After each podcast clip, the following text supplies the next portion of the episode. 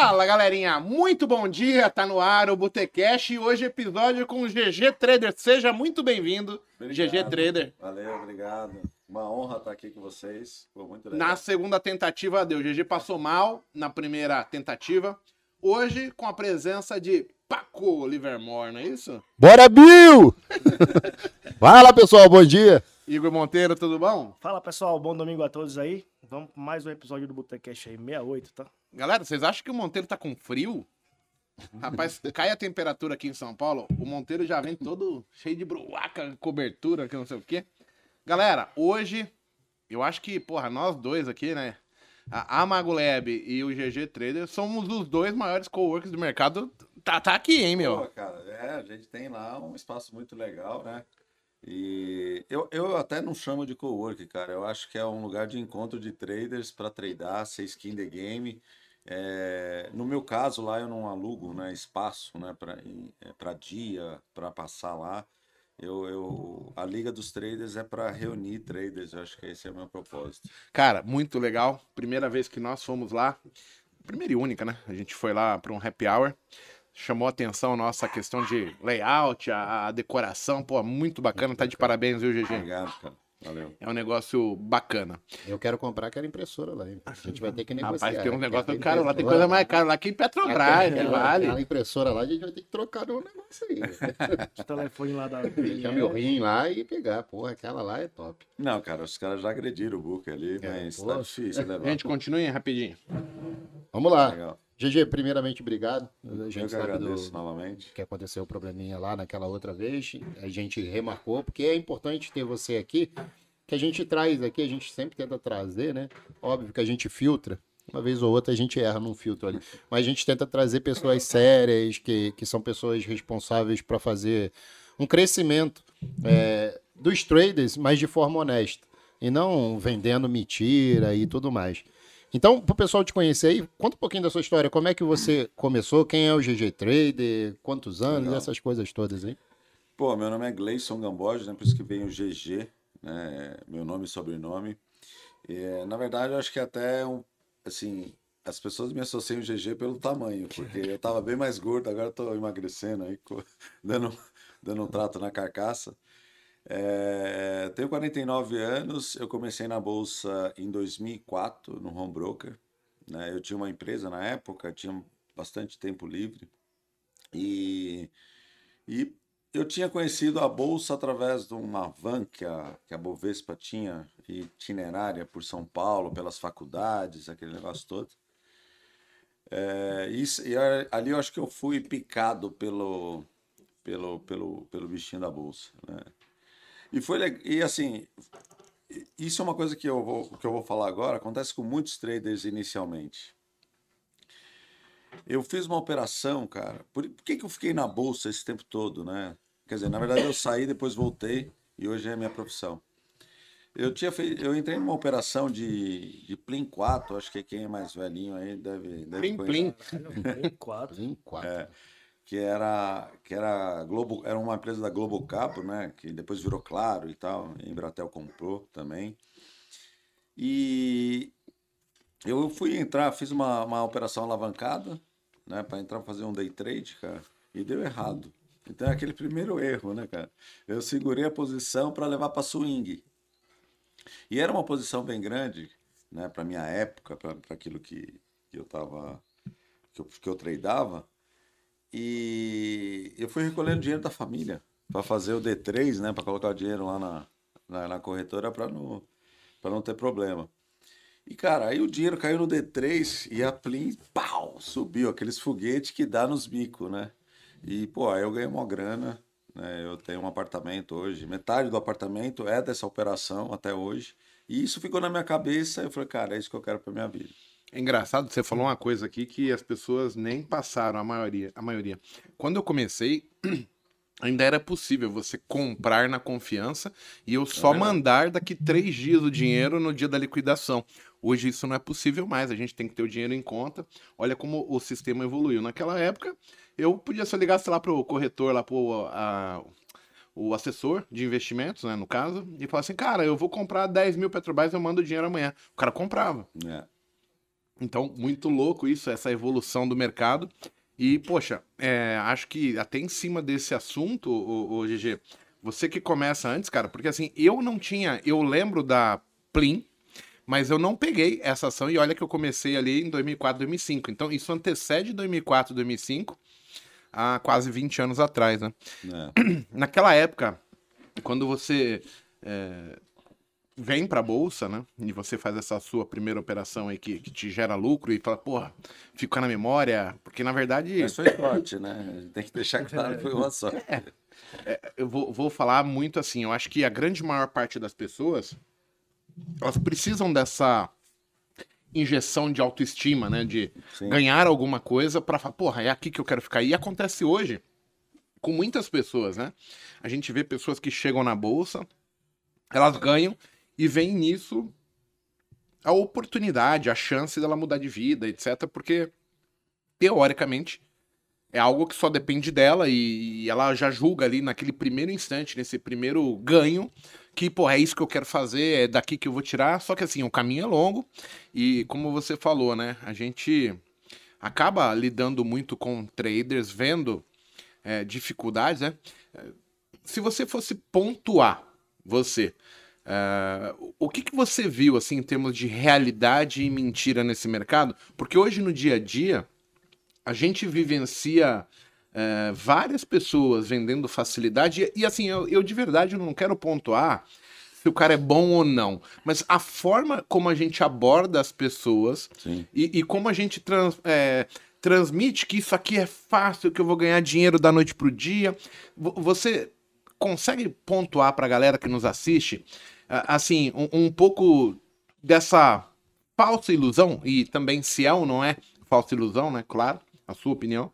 Porque hoje, para mim, acho que pro Monteiro e pro Paco, porque a gente vive todos os dias aqui muito próximo, troca ideia, a gente acaba vendo que as pessoas até vêm para o local certo, que seria a Bolsa de Valores, é um lugar onde você consegue crescer, onde você conseguiria investir, ganhar dinheiro, recurso, mas elas vêm com a proposta errada, acreditando que a Bolsa é, é como se fosse um caça-níquel, algo que corriqueiramente eu vou ganhar dinheiro por osmose, entendeu? Uhum. E não é bem assim, a gente sabe Lógico disso. Que não.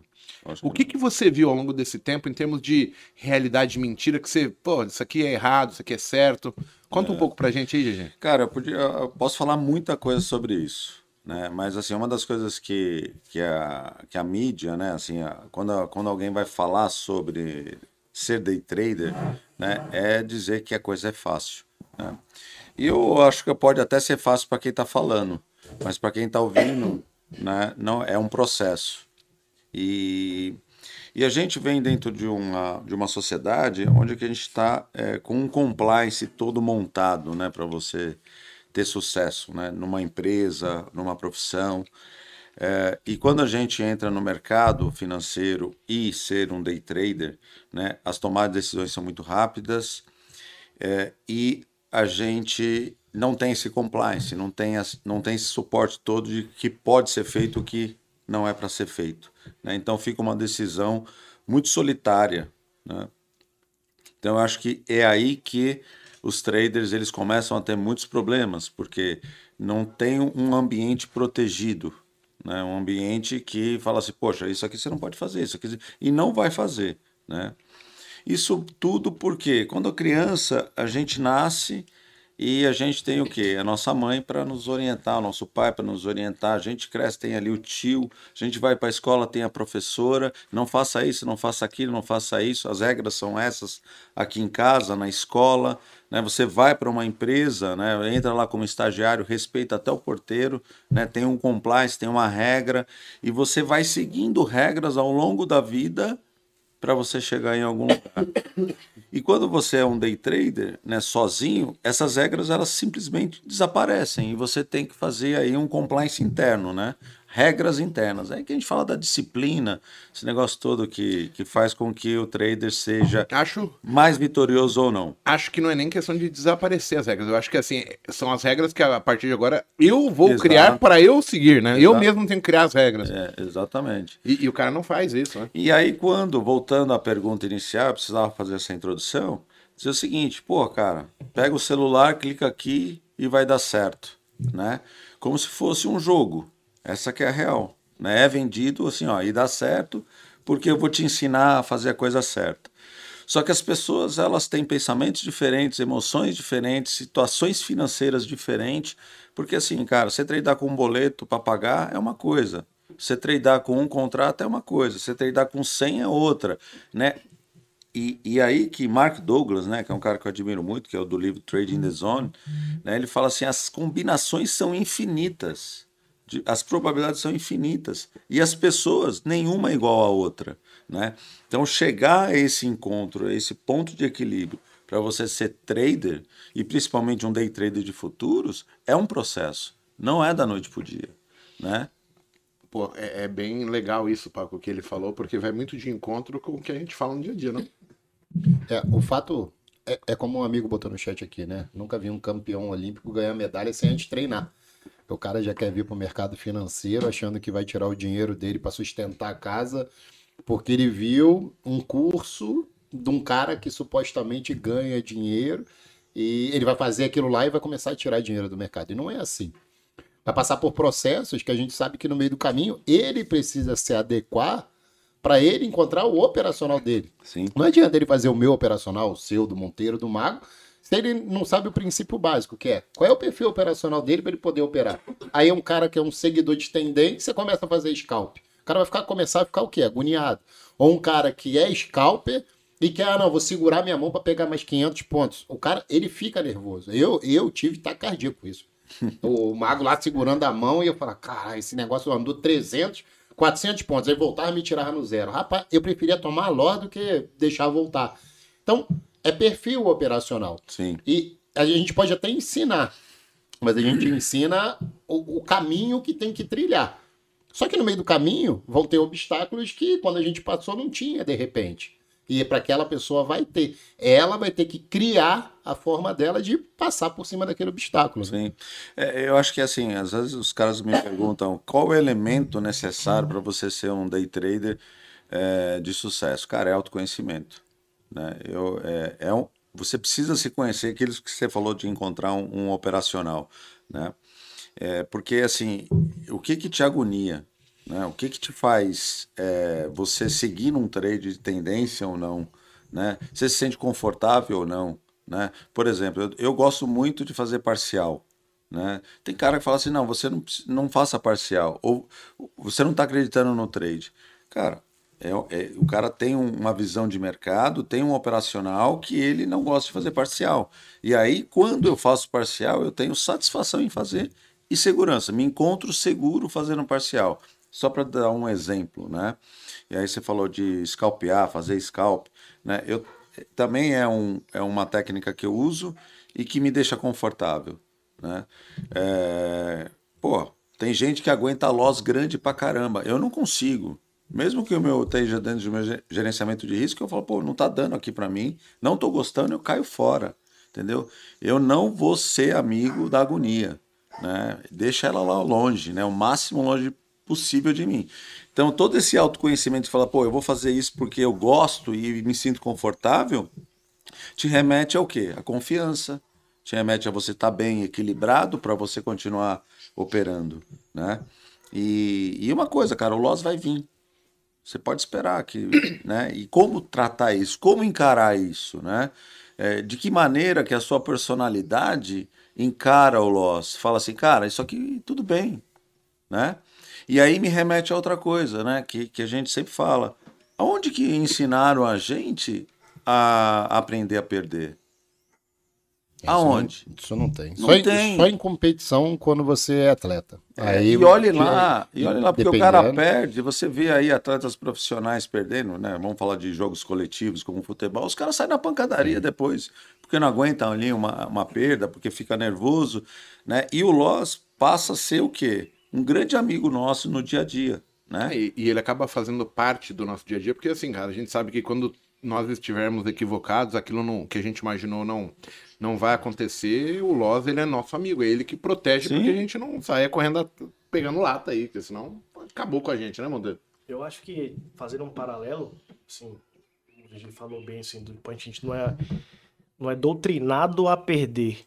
Eu acho que o, o maior ensinamento que eu tenho hoje de, pô, de ser um day trader e hoje de estar na parte educacional é muito mais entender o, o, o, o nosso trabalho como uma empresa Sim. e eu vejo o, o, o dia do Lloyd é o dia que você vai pagar um ISS, um FGTS de um funcionário e tal. É como se fosse um, um, um- uma engenharia financeira. E as pessoas vêm no mercado hoje com, com aquele.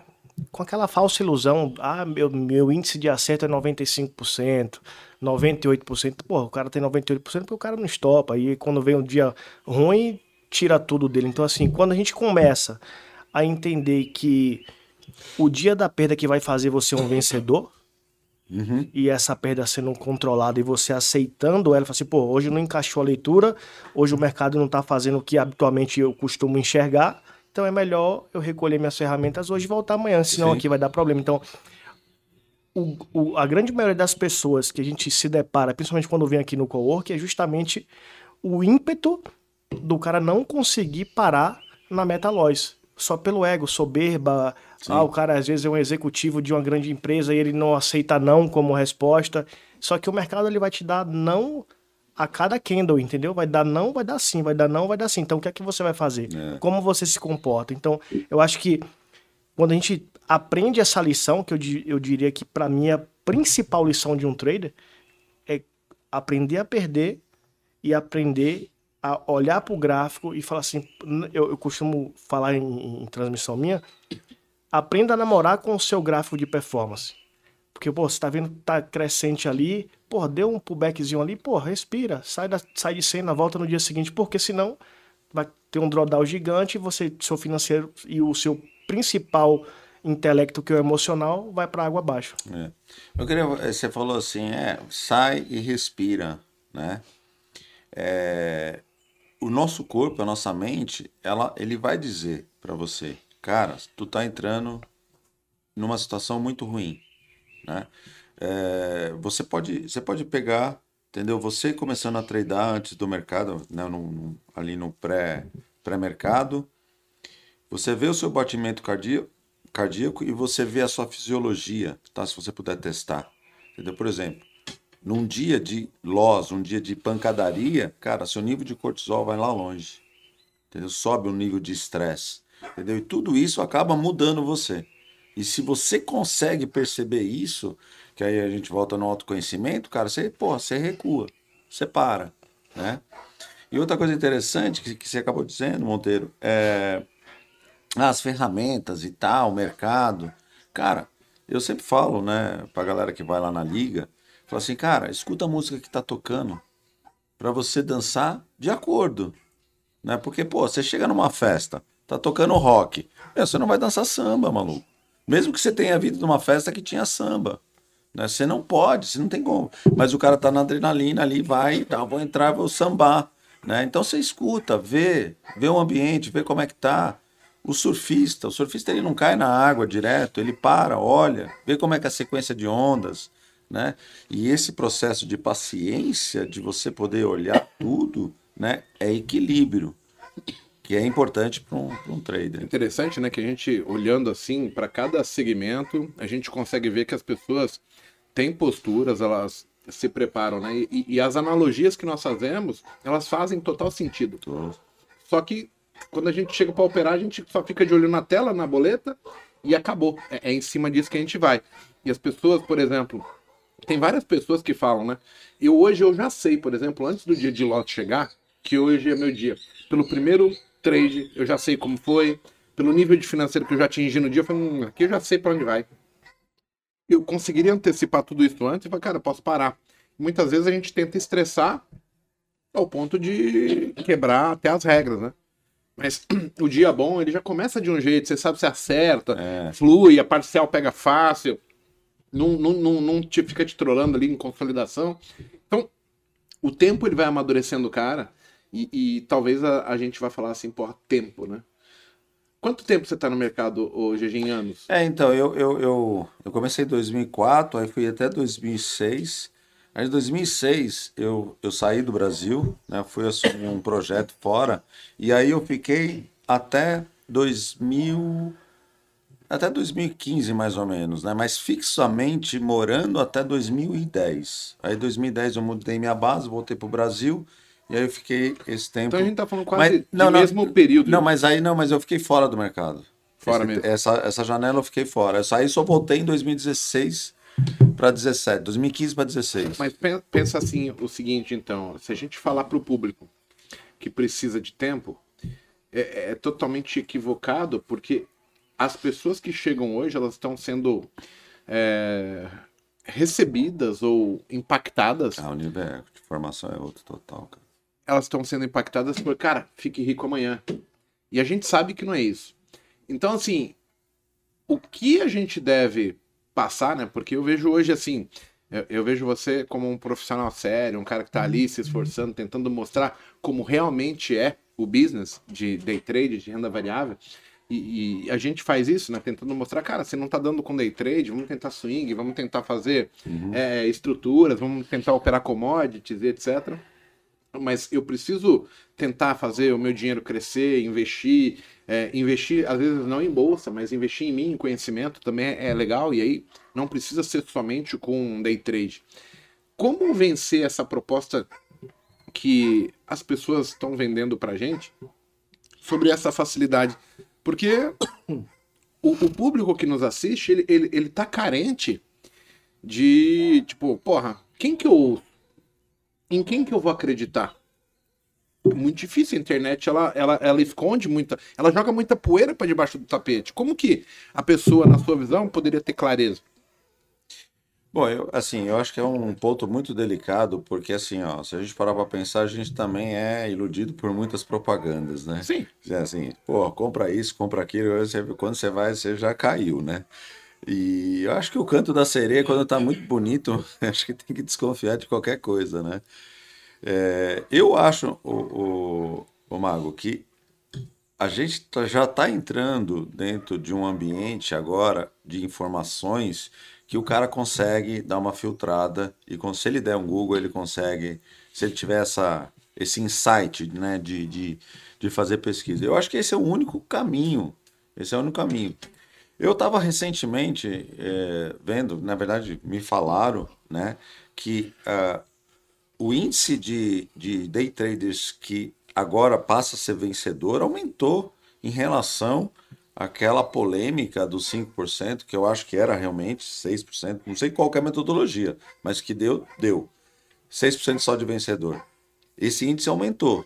E aí é, eu acho que é muito pela seriedade de muitos profissionais, pelo nível de informações, que as plataformas estão cada vez mais é, sofisticadas do ponto de vista de diagnosticar, mostrar. Mas eu confesso que eu fico me imaginando se eu fosse entrar agora no mercado, eu talvez cairia no canto da que seria também, cara. Vou falar sério. E aí hoje eu tenho a possibilidade do Google, né? É, eu acho que é informação, acho que a informação, a educação é a única coisa que combate essas coisas ruins. E a gente tem o Google, né, cara, dar um... Dizem por aí que assim, a, a dor do crescimento ela é terrível, né? Então, assim, o mercado brasileiro, pensa aí, lá quando a gente começa, 2004, 2005, eu venho pegar mais filme ali de 2005 para 2006, mas cara, eram 70 mil CPFs na bolsa. Verdade. Cara, day trade nem era difundido. A gente ia operar. A escolha para operar uma ação é assim, pô, eu vou fazer day trade no quê? O que tivesse mais do que 100 negócios no dia. Pô, a Petrobras tinha mil no dia. Hoje eu acho que é 200 mil, um negócio assim. Aí, pô, Cirela tinha 102 operações no dia. Aí, pô, 102 operações e eu escolhia fazer um day trade. Então, para que o mercado saísse desses 70 mil CPFs e viesse a, a- virar 6, 7 milhões aí que nós temos hoje, é, é, permitiu que muita gente se aproveitasse disso. E agora eu acho que o mercado tende a consolidar e, e para se firmar, para se estabilizar, vai vir um passo de seriedade agora que quem estiver fazendo um trabalho honesto, quem for os corretos da história, ele vai acabar sendo consolidado. Ao longo do tempo eu vi muito isso, né? Lá atrás, eu comecei em 2006 e aí tinha ali o, o fórum da ADVFN, não sei se você lembra. opa. Eu vivia naquele fórum, os mais antigos aí vão lembrar. Cara, todos os meses eram criadas é, expectativas novas, as pessoas lançavam modelagens novas, soluções novas para o mercado, tipo assim, ó, agora é vamos fazer termo, agora vamos fazer venda de aluguel e não sei o quê. Cara, e, e, as pessoas vinham com novos produtos lançando, e eu acabei vendo, né? Eu e alguns amigos que estavam ali, as referências que eu tinha, né? Tipo, o pessoal lá da, da, da LS, o Leandro Stormer, Trade ao Vivo, o André Machado, é, assim, eu tô chutando os que a gente conhecia ali da época, o, o, o Góes, etc. Cara, e vai nascendo guru novo e morre guru novo. Nasce guru e morre guru. E, cara, aí você olha hoje, estão lá. Você tem Leandro Stormer, você tem Trade ao Vivo, você tem o, o Mago, você tem André Machado, tem o, os mais antigos, os caras sérios, eles vão perpetuando. Uhum. Então talvez a gente esteja reclamando, dando ênfase nesse destaque, mas para coisas que consequ é, consequentemente elas vão deixar de existir amanhã e, e a gente deve entender assim, é um, é um, Claro, eu fico chateado com quem cai nesse tipo de conversa, e eu não estou falando só da promessa é, do cara ser um professor ruim. Porque o professor ruim, eu acho que ele tem o direito do cara gostar ou não dele. O cara, de repente, tem uma metodologia que ele não gostou. Agora, de, de você receber coisas que não são sustentáveis, coisas que são irreais, promessas é, medíocres. Então aí eu acho que é ruim. Eu, eu já fui estudante e teve ano que eu gostava demais do meu professor de matemática e teve outro ano, por mais que eu gostasse de matemática, eu não gostava do professor em si. Não, não tinha uma certa afinidade. Isso não é errado. Às vezes não bate mesmo e uhum. faz parte. Você erra na escolha. Uhum. Mas acredito eu que vai ter esse processo de modelagem. Nós mesmo aqui da, na Magolab, a gente já meio que iniciou isso para dar uma quebrada, tentar fazer diferente. Sim. Porque, assim, não, não dá para ficar sendo comparado, né? Hoje, GG, o, o, nosso cliente aqui, o nosso seguidor, o nosso aluno, nosso amigo, ele vem, cara, ele senta do nosso lado. É ele aí. toma uma cerveja com a gente, ele vê que a gente é carne e osso. É isso aí. Né? Ele vê que você tá no risco junto com ele, etc. Cara, tenta chamar um cara desses aí, Fausto. Ele não, não vai te não responder, faz. não consegue, você não, não consegue faz. ter isso. Porque os caras querem pegar ele de pau, entendeu? É. Então, assim, é até uma maneira do cara entender quanto diferente as pessoas podem ser. É. Mas se você está falando, né, tô te ouvindo aqui, cara, eu, eu tenho muito isso, né, porque assim, eu não tenho nenhum curso gravado. Nunca vendi curso, não tenho isso. Né? Eu sempre, a minha proposta foi, eu vou abrir um espaço isso era a minha ideia lá em 2017. Ideia não, eu tinha uma necessidade. Essa que era essa que é a palavra. Em 2017, 2018, de ter um lugar que eu pudesse ir, treinar com os caras e aprender, né? É, e, eu, eu, eu sempre escutei da Interfloat, né, cara, que é aquela aquela aquele aquele quantidade de traders juntos, né, para operar e fazer a coisa acontecer, aquele ambiente e eu falo, putz, cara, eu queria ter participado desse negócio. Mas o que você está falando, né, da sua proposta, tá muito clara, né? Cara, pega o vídeo aqui, assiste e você vai ganhar dinheiro. Porra, é totalmente diferente. Senta aqui do meu lado, depois de ter assistido o vídeo, e nós vamos fazer juntos, boletar juntos. A gente vai ver juntos o que vai acontecer, o que está acontecendo. A, a, nós somos seres sociais, né? a gente vive né, em sociedade. Nós estamos aqui em quatro. Né? A gente podia ter feito online, né? mas Sim. você tem a proposta de união, de ligar as pessoas. Né? E isso faz toda a diferença. Eu vejo quando eu faço lá a minha imersão, né? que eu, a, a galera fica uma semana comigo lá operando junto. A gente, porra, a gente dá risada junto, opera chora junto, chora, chora junto também. Entendeu? Xinga junto, entendeu? E, e, isso é enriquecedor, cara, porque a gente é de carne e osso, cara. É assim, ah, GG, você tá muito tempo no mercado, malandro. Eu, tem dia que eu, que eu tomo loss, eu fico muito puto. Por mais que eu tenha experiência de mercado, tem dia que me, que, que me pega. Talvez não me pegue como pegava antes, porque, pô, também fiquei calejado, né? Fiquei é, mais maduro com, com, relação ao mercado. Mas se a galera ela tem que unir e treinar junto. O processo de aprendizagem é muito exponencial quando você está junto com outros traders. É muito. Porque você escuta o cara falar, Você aí vê a emoção do cara. Você, você- o cara, na hora do almoço, ele fala, mano, eu tô sentindo isso. Eu vi o mercado dessa maneira. O jeito do cara pegar no mouse, você consegue ver se o cara tá ali adrenalizado ou não.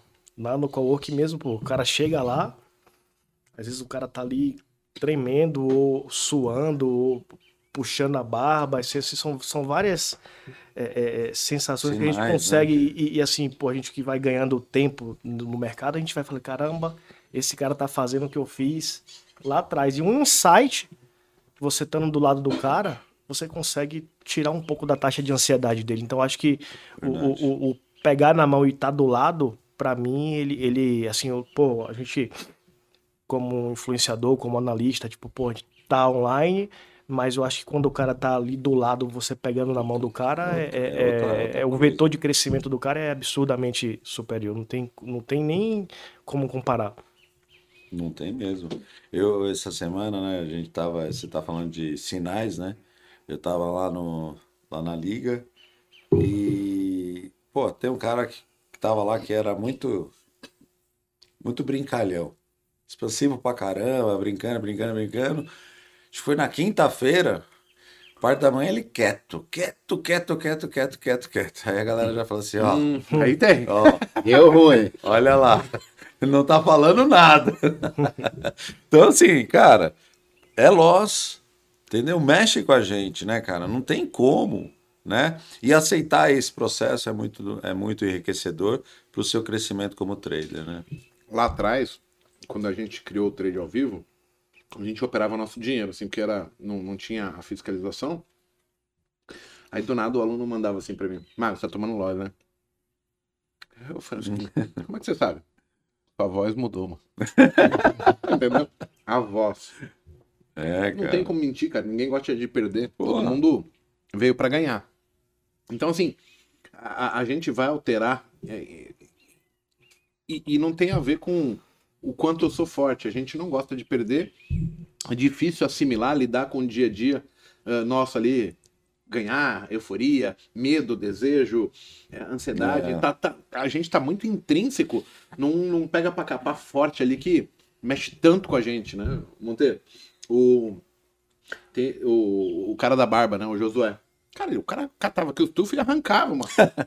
Eu falei, mano, vai devagar, vamos abrir uma clínica de depilação, né, mano? Pelo menos dar um dinheirinho. Pô, aí você tem que che- sentar com o cara e falar assim, pô, irmão, vamos dar um passo atrás aqui, dar 50 passos pra trás e vamos fazer a coisa certa. Pô, o cara super topou, tipo, tava adrenalizado, operando alto, ganhando, perdendo muito dinheiro, ganhando muito dinheiro, mas não valia a pena, entendeu? O, o- o- nível de estresse, o nível É, de, de, de- do que ele tava passando ali pra ficar naquela roda gigante. Ganha muito, perde muito, boleta muito, gira 200 mil um contrato no mês e, pô, chegar no final, o resultado não é satisfatório. E quando você consegue equalizar, principalmente as suas emoções, e aí tem muito a ver com como você tá, como você tá espi- espiritualmente, como é que você tá no, no seu entorno ali, das pessoas que te cercam, família, etc. Eu acho que eu, eu, eu, eu, me apego hoje muito a isso, porque eu lembro lá atrás, quando eu tava numa nuvem negra, que assim, pô, eu precisava me apegar em alguma coisa,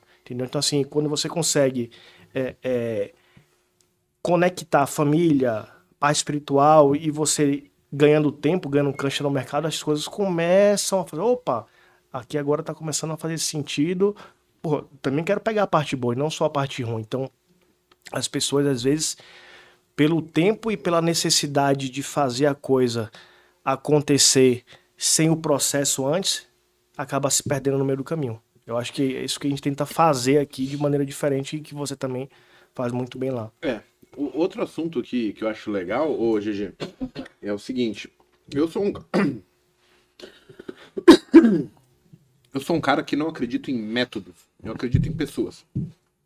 Se você fosse pontuar pra galera, quais são as suas referências operacionais? Quem que você viu que, pô, te trouxe alguma luz, assim, que falou, caralho, aqui eu consegui tirar um pouco dessa neblina, clareou.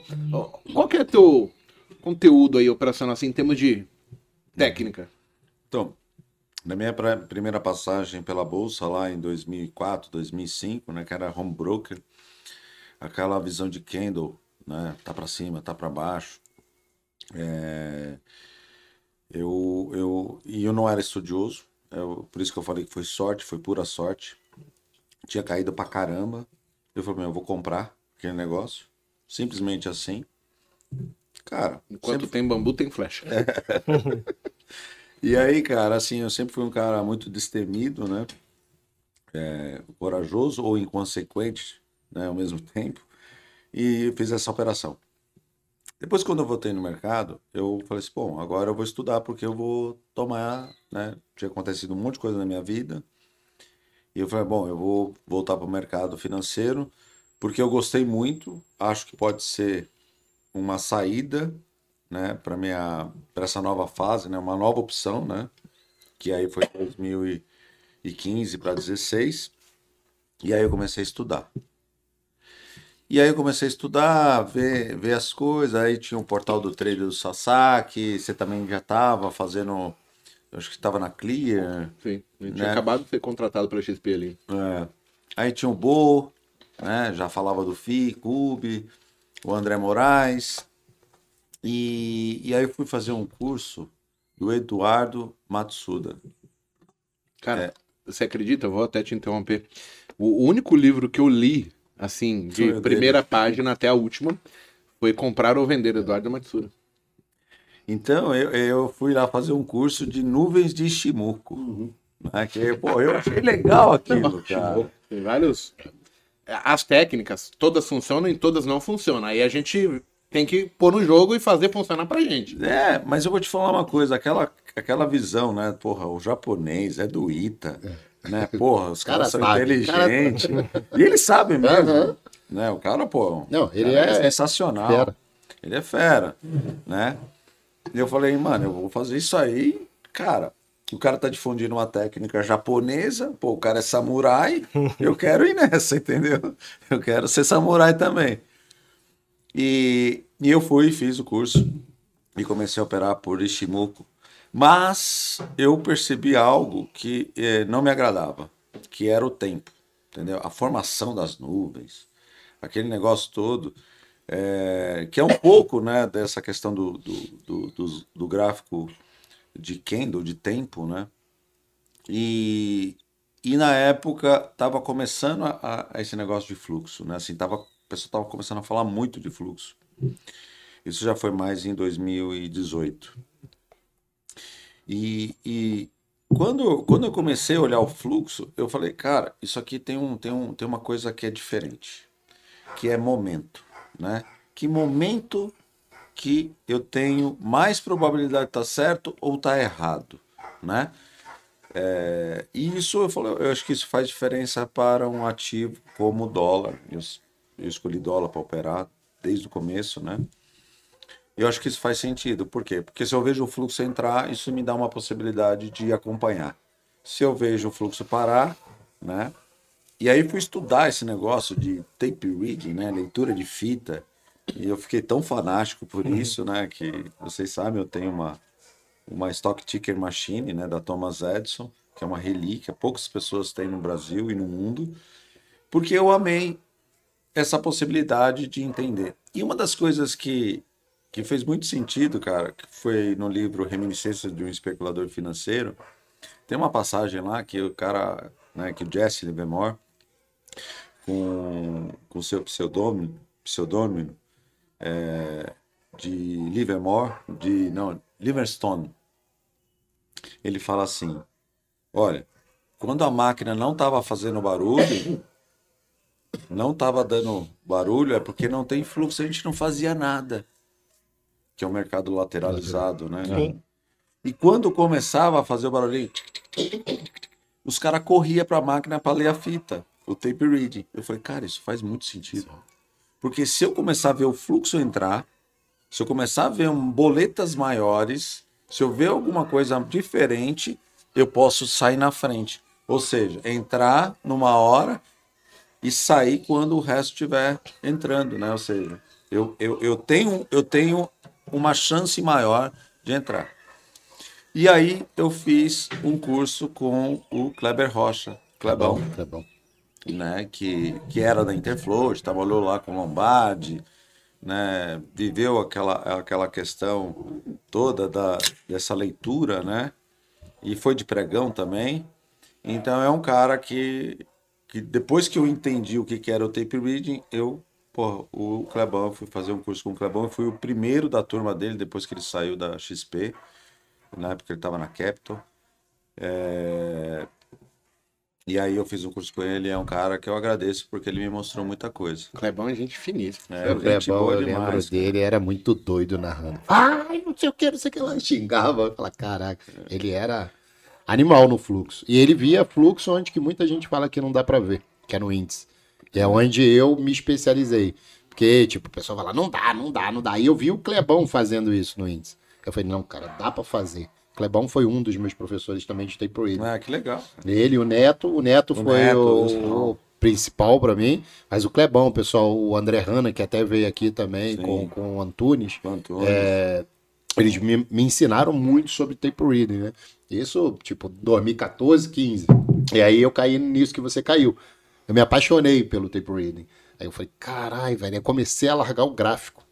E só até o dia que eu me vi boletando mais de 200 vezes no dia. Compra barato, sai rápido, aqueles giro É, louco. scalp, né? Mas naquela época a gente pagava tipo 2 mil reais por mês para poder ter operação ilimitada, né? Então Sim. tinha um pacote que o era. pacote. Na época eu acho que era rico, que começou com isso, vendia, aí a gente comprava esse pacote para poder. Foi a, ou foi a Clia, não sei. Aí a gente comprava para poder boletar. Então, Mudou o Tape Reader mudou muito para mim. Mas aí depois eu falei: não, peraí. O, o único cara de fluxo que eu sei que não olha gráfico é o Neto. O Neto não olha, porque aquele bicho é um animal, porque ele tem tudo na cabeça dele e no caderno. Tanto é que a Tem um gente. caderninho lá que ele anota Que ele anota os números tudo. e ele. E aí na sala, Criou tipo, aquilo. ô Neto, e não sei o que. Ele falou, pô, você tá de sacanagem, velho. Isso daí foi o que brigou três dias atrás. Aí você pensa, caralho, velho. Aí eu falei, não, não dá. Pra, pro Paco não dava pra guardar aquilo. Eu falei, deixa eu botar o gráfico. Aí foi onde que ajusta ponto e tudo. É. E, e você opera Renko, né? Não, pontos. Pontos, é Pontos. gráfico P? É, P. Mas assim, é engraçado que quando você começa a, a ficar no fluxo, né? Você vê as regiões de briga mesmo, marca mesmo, mas não sai desse número, não sai desse número, não sai desse número. Pô, então o Netão vai lá e anota, né? É, no começo eu anotava, hoje eu marco no gráfico, porque para mim eu acho que é mais. Mais visual, é né? Mais É visual, a mais rápido. questão, a metodologia que cada um usa, né? Então, É.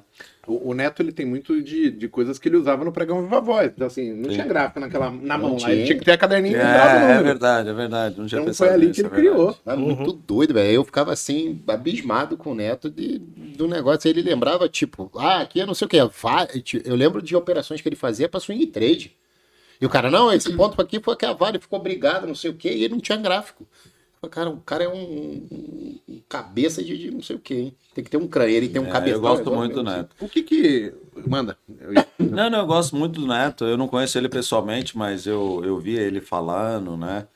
É, pô, eu admiro, né? O Netão. Cara, eu, eu trabalhei junto com ele assim, eu nunca me dei muito bem com ele, mas profissionalmente o cara é sinistro. Um dos caras mais foda do fluxo que eu já vi, sem dúvida, foi ele. Ele, ele me ensinava e só de ouvir. Ele, ele sentava na cadeira de trás de mim. Então, assim, o cara é bom. Cara, eu, eu tenho um ditado que diz o seguinte, ó. Quem é, sabe quem não é. Então, quando eu ouvi ele falando, tipo, o meu trade que eu faço hoje de ajuste, ver o app, foi de ouvir ele aqui atrás, não, ajuste não passa de primeira. É só, pá, caralho, verdade. passa mesmo. É, a gente sempre fala isso, cara.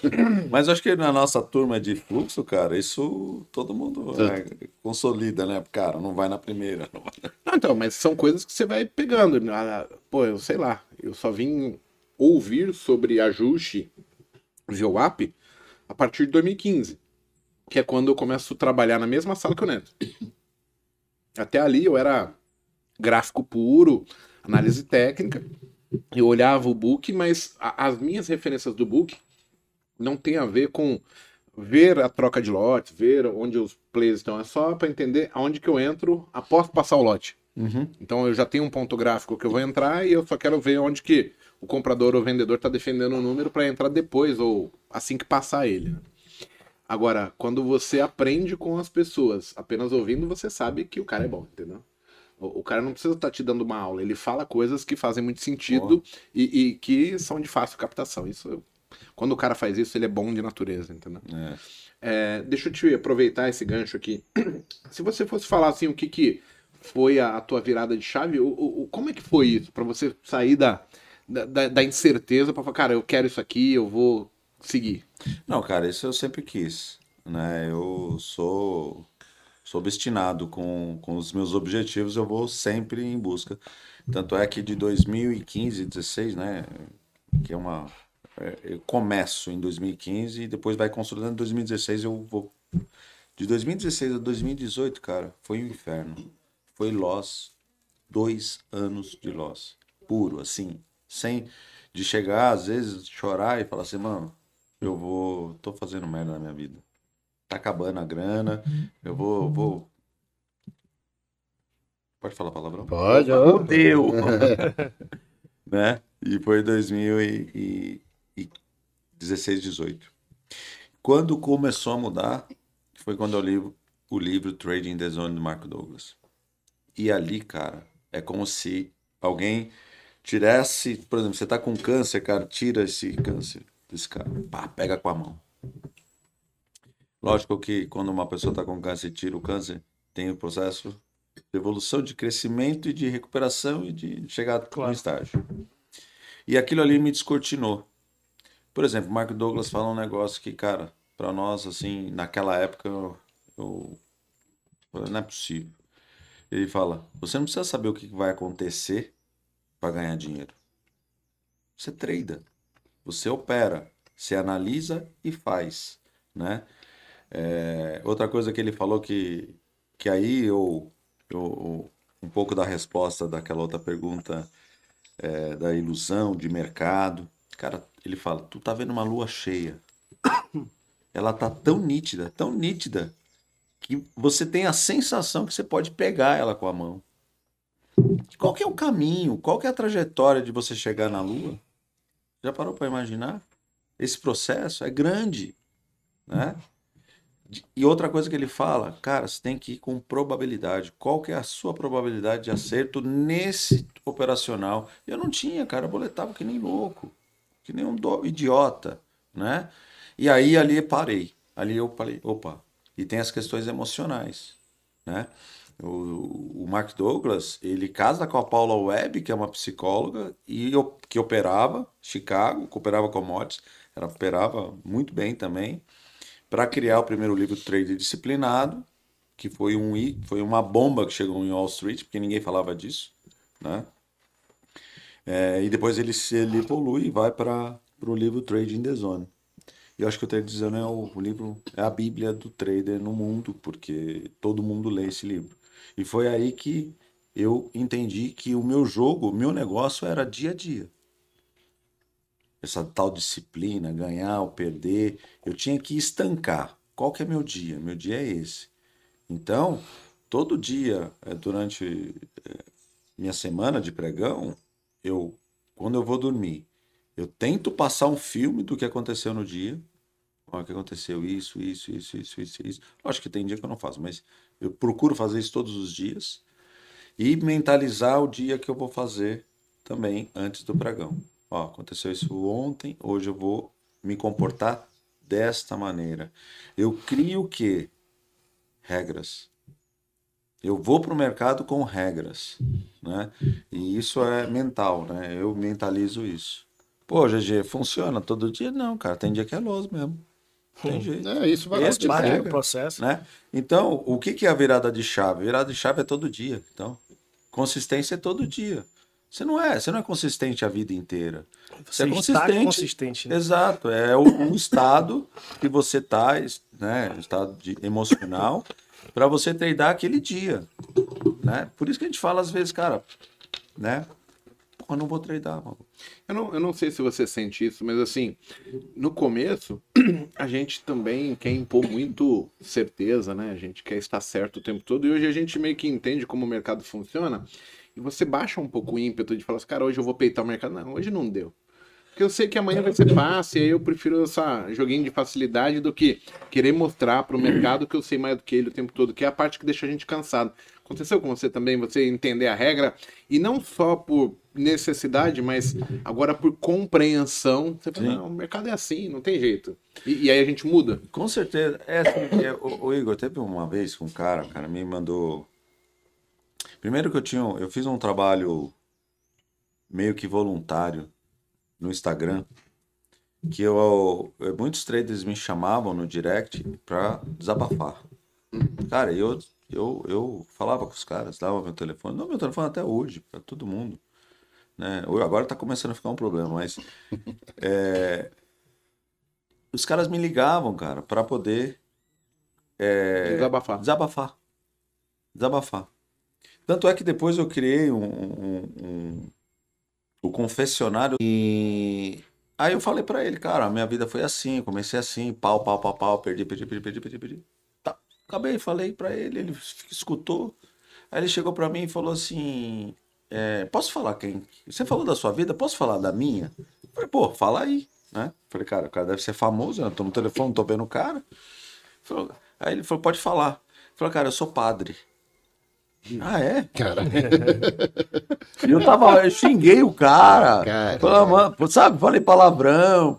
Mas aí, cara, eu falei, eu falei assim, mano, esse negócio é treinar, então é até nesse nível. Porque o cara fez voto de, de pobreza, de castidade, né? E eu tava dando um sermão no cara. No padre. Aí eu falei, tá vendo? Tá vendo como é difícil?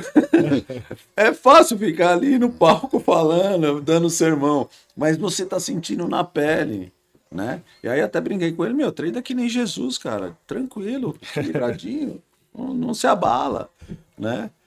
Mas aí é, teve uma coisa que não foi esse cara, mas foi um outro. O cara perguntou pra mim assim: GG, tem sexto sentido no mercado?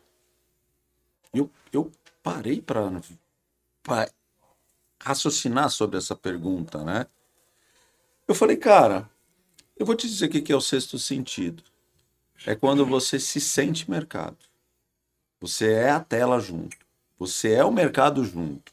Você vai junto com ele, né? O que me parece que cansa, Igor, é você lutar contra o mercado, lutar contra a tela, né? Achar que aquilo ali, cara, não, eu vou pegar você, mercado. Ah, não, agora é sou eu, agora eu vou ganhar. Ah, torcer, vai passar dali ou vai passar daqui. E não, ó, A eu- gente cria eu a competição, torço né? também, tá? Óbvio que torce, mas Porra. assim, a gente cria uma competição que ela é desleal, né? Porque a gente vai cansar ao longo do tempo, É, entendeu? em vez de aceitar. Cara, não sei se vocês têm essa sensação, mas tem dia, cara, é, que chega o final do dia, parece que eu tomou uma surra, né? tomei uma surra, cara. Aquela E gripe eu não forte. levantei da cadeira. Aquela gripe Cara, forte é que fala, muito "Cara, intenso, Tô moído. né? Principalmente quando eu vou pro trader à tarde para recuperar loss, né? Aí fudeu. Ou engraçado, a gente, eu já falei assim, às vezes a gente não tem noção, mas você fica trabalhando o raciocínio o tempo todo, né? Porque o teu cérebro ele tá calculando possibilidades, tentando arru- arrumar maneiras, né? Sim. Eu já terminei dias morrendo de dor de cabeça sem ter levantado o copo da mesa. Ou seja, não tinha um, um esforço físico, Sim. mas o mental que é de destruir o cara. O mental destrói muito mais do que o esforço físico. Que aquele ali, quando ele bate, cara, é a fadiga mental. Quando bate, aí o seu físico não responde. Ele fala: Não, vou ficar paradinho aqui, o seu cérebro já manda informação, fica quieto aí que o negócio aqui tá pegando. E não tem, não vai. É, mexe com todos os hormônios, cara. O, o negócio engraçado que tu falou, é, eu passei por esse processo, mas o meu foram quatro anos. Então eu comecei em 2012, aí fui até 2016 perdendo. Né? Se eu fechei quatro, cinco meses positivo, foi muito. Mas positivo assim, era 100 reais, 200 reais. E um, um dos principais fatores para eu não desistir foi porque naquela época, e é uma coisa que a gente bate muito, pô, CVM, se tiver ouvindo, a PIMEC, alguém, pelo amor de Deus, deixa os analistas operarem a conta real, para todo mundo ver quem é quem. A gente não aguenta mais, é como se fosse um engenheiro formado não poder construir um prédio. A gente só pode fazer maquete. Então, libera pra gente poder operar. Pô, se tiver errado, vocês punem. Vocês excluem, dá a multa. Mas, pô, o cara tem que operar para mostrar a realidade ali para todo mundo. E isso foi o que não fez eu desistir. Porque naquela época o Mago operava a conta real dele. Porra, eu olhava todo dia aquele negócio. 500 positivo, 2 mil positivo, mil positivo, e eu não conseguia ficar. Eu falo, pô, isso me manteve vivo. Porque eu olhava e eu vi o mago positivo, eu falo, cara, se o cara consegue, por que, que eu não consigo? O que, que eu tenho que fazer para chegar lá? Mas foi exatamente isso que você fez, tipo. Eu não sabia o que, que eu estava operando. Então, hora eu, eu brinco assim, né? Eles tinham a sala, hora eu tava na sala do Mago, hora na, na sala do Kim, hora na do André, na do Bo, na do Góis, no Rafi, e ficava nesse ciclo vi, vicioso. Pela turma, né? E eu não sabia. Quando, quando eu ia ver, eu tava estudando. Eu sempre achei que você só me seguia. Não, eu ficava, Netão. Quando eu ia ver, eu tava estudando uma coisa que eu já estudei dois anos atrás. Tipo, ah, eu vou fazer aqui é, média móvel com MASTD, que o pessoal no MACD. Quando virar e sair da média, não sei o que, eu compro. Depois de dois anos eu falava, caralho, eu acho que eu já estudei isso. E eu comecei a perder, entre aspas, o tempo fazendo a mesma coisa que eu fiz no passado e vi que não dava certo. Pra mim, o que mudou tudo foi quando eu comecei a planilhar. Eu falei, cara, deixa eu ver esse setup aqui. Esse setup tá dando certo? Como é que ele dá certo? Qual é o ponto? O que que Ah, casando ali que dá certo? E por um bom tempo. Não é tipo, ah, É uma né? semana. Não, o mercado muda. Depois que eu comecei a planilhar três meses, seis meses, eu falei, cara, esse daqui é meu feijão com arroz. É isso que eu não vai me deixar morrer de fome mais. Depois eu boto ali um, um, um filezinho, uma batata frita. Mas feijão com arroz eu já tenho. Então, se o pessoal tá passando por esse problema, a primeira coisa é saber o seguinte: o que, que eles estão operando? Qual é o setup que ele dá nome? A gente dá nome pro setup, né? Tipo, eu tenho um chamado Batatinha Frita 1, 2, 3, que era o setup que eu criei mesmo. Na época, tipo, é, 3 segundos para romper, velho. E não pegou a minha parcela, já zero onde tiver. Porque ponto importante, ele tem que explodir. Tem que explodir. E aí eu fui dando nome. Tipo, aí esse Batatinha Frita era o que funcionava para mim. E outras estratégias que eu fui criando. Então, o pessoal que tá com esse problema, eu acho que. Acho não, tenho certeza. Planilhar é o que vai dar o norte pro cara, né? Planilhar para saber, né? Porque depois ele fica, fica tão, tão evidente, né? Ele olhar aquilo e operar, né? Que ele não precisa, né? Ver a cartilha, a, a- receita, né? Quando o cara olha, chega pra pá, mim, o cara chega pra mim fala, "E você anota seu tempo? É, agora fudeu, hein? Aí tem que criar uma história. Gente, eu já fiz isso, mas é que assim, se torna também corriqueiro falo. demais. É. Você sabe as merdas que você tá fazendo. Cara, eu, eu, eu, eu- esses dias eu tava mexendo num caderno, cara, antigo, que eu tava arrumando lá em casa e peguei as minhas anotações, né, de ponto e tal. Aí eu peguei assim, seu burro! O bom que remete à história, você vai voltar no tempo. Porque eu me xingava, cara. Eu acho isso ruim, não acho isso legal agora, né? Eu acho que isso coloca a gente pra trás, né? Mas assim, ter a consciência, né? Falar, hoje foi legal, hoje foi bom, ó, isso aqui e tal, esse ponto. E escrevia, né? O que, que eu tinha pensado naquele, na que estava pensando naquele momento, né? Pra gente poder tentar criar um padrão para operar. Rapaz, parece que todos os vizinhos resolveram sair com o cachorro hoje aqui no condomínio. Caralho, meu Deus, tá meu. parecendo um canil isso aqui, velho. Meu, tô quase pegando os venenos já, tudo aqui na, na coisa. Deixa eu fazer uma outra pergunta, assim.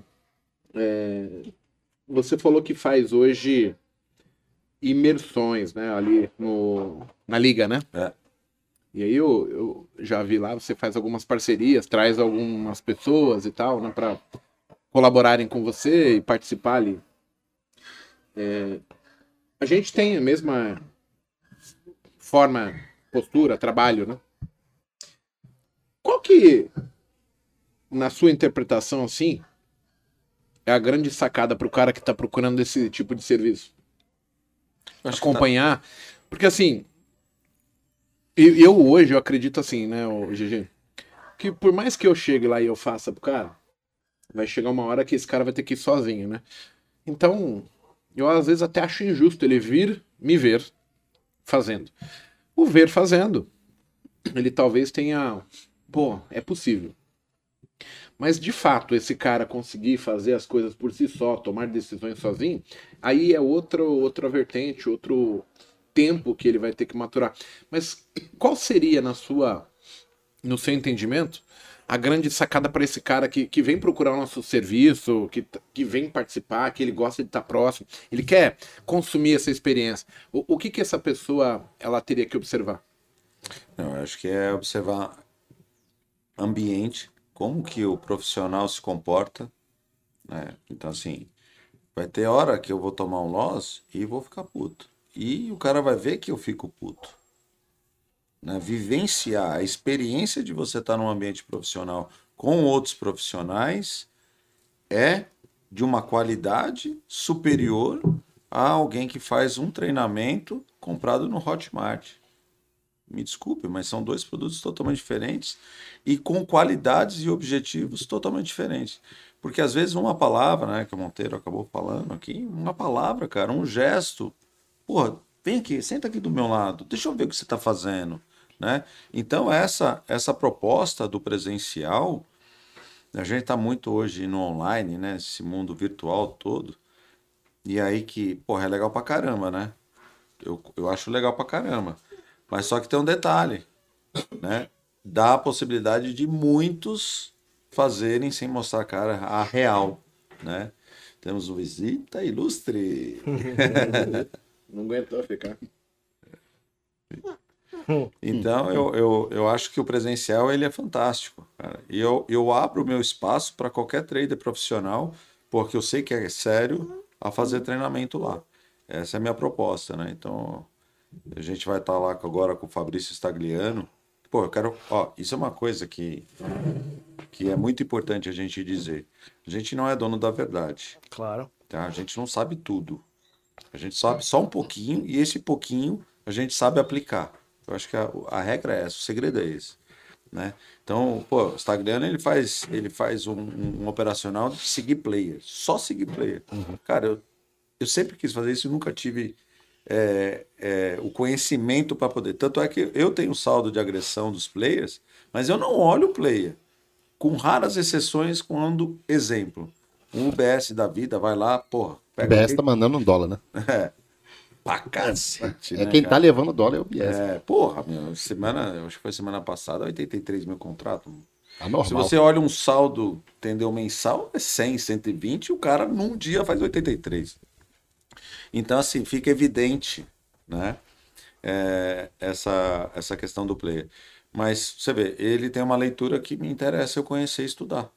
E o mais bacana é você falar isso, Gigi, porque assim, a gente que tá no online, né, no educacional, aí você pega lá o cara que tá começando agora e fala assim, um querendo ser melhor do que o outro, É. e você, pô, macaco velho de mercado e, porra, vamos pegar o Stagliano aqui vamos, vamos tentar fazer um, um- uma collab aqui e ver o que é que ele pode agregar. Então, acho que é, é, quanto maior o conhecimento, menor a, a- a- o ímpeto de querer estar certo. Então, pô, eu quero pegar os caras que são bons e que eu consigo agregar isso, pô, e me fazer valer e também, de repente, passar um pouco da minha experiência para ele ou vice-versa, entendeu? Então, assim, fica até um recado para as pessoas que estão em casa aí, que o mercado financeiro, é, o, o Mago fala sempre isso, que tudo funciona e nada funciona, né? Então, eu acho que, que quando tem pessoas sérias fazendo um trabalho, o Instagram é parceiraço nosso também aqui, é, é, de, de, porra, nada mais justo e, e- e- e